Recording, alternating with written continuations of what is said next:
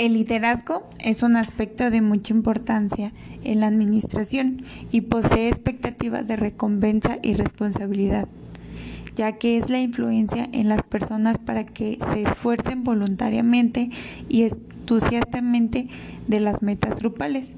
El filósofo Landolfi 2010 define el liderazgo como el ejercicio manifestativo de las actualizaciones y perfeccionamiento de un ser humano denominado líder, quien por su acción se coloca al servicio del logro a través de una misión, de uno o varios objetivos propuestos por una visión.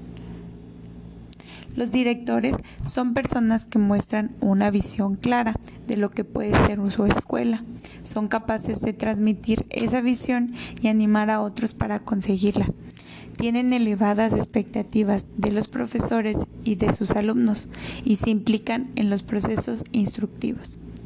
Diversos estudios acerca de la gestión y la calidad de la educación coinciden en señalar la importancia del liderazgo para una dirección de calidad en los centros educativos.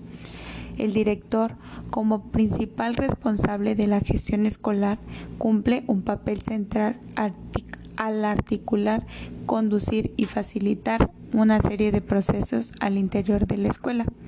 La calidad de las escuelas depende de la calidad del equipo directivo en tanto sus miembros ejerzan un liderazgo eficaz que influyan en las motivaciones, en, las capacidades y en las condiciones de trabajo de sus docentes, quienes a su vez moldearán la práctica pedagógica en sus aulas y por consiguiente los aprendizajes de los estudiantes. Barmer y Mosher 2008, Pont, Nuche y Morman 2008.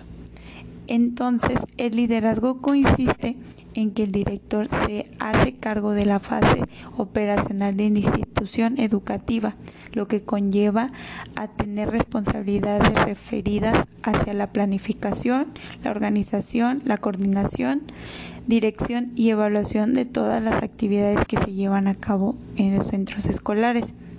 Un buen dominio de estas competencias permitirá realizar de manera eficaz las tareas y las prácticas administrativas encaminadas hacia el logro de los objetivos institucionales.